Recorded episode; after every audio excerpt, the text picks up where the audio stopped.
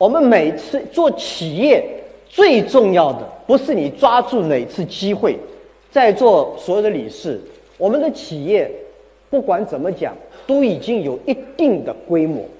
我是从各种各样里面来学习怎么运营企业。一个优秀的企业家要像一个优秀的拳击手一样，一个优秀的拳击手不是想办法如何击中对方，而是躲过几次致命的打击。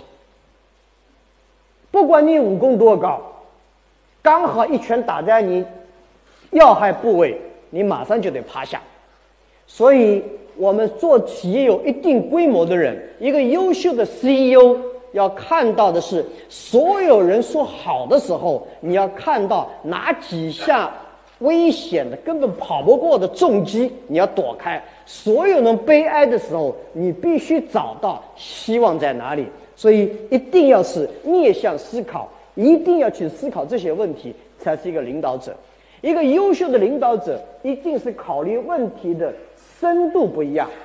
广度不一样，角度不一样。只有广度、深度、角度不一样，才能够称得上一个优秀的 CEO。所以在今天这个形势下面，不管你有多大的力量，都必须记住躲过经济的重击。啊，这个我们在二零零八年的金融危机，阿里巴巴是在二零零八年的六月份从数据上判断可能经济出问题，所以我们提前布局了整个的。事实上，二零零七年的下半年，我们已经感觉到有一些不对，所以希望大家一样，你春江水暖鸭先知，企业，如果你根本没有感觉到。形势发生变化，你的链条的供应链发生变化，你的客户发生变化，你的市场发生变化，你根本不是一个合格的企业家。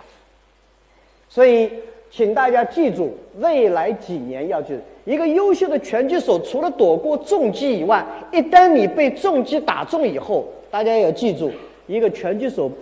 职业的高手，帮被打到地下以后。他自如果一二三四五要数到第十下，他一般是第八下他才爬起来。他其实早醒过来，要那儿稍微躺一下休息一下。小年轻帮打下以后，立刻站起来，又下去。如果你的公司受到某种状态的重大冲击的时候，或者是重大一击，请大家记住，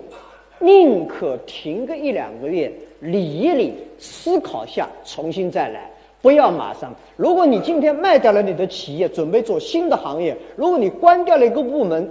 空个两个月不可怕，可怕的是你就像一个业余拳击手一样被击倒，马上站起来，立刻会被击倒。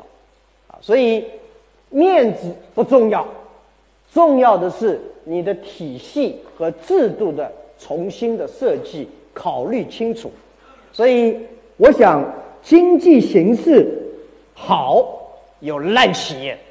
经济形势不好有好企业。其实我们在座的各位，企业再多大，你我们这儿包括我在内，我们不管企业你做的多大，其实经济形势跟你关系真不大，啊，真不大。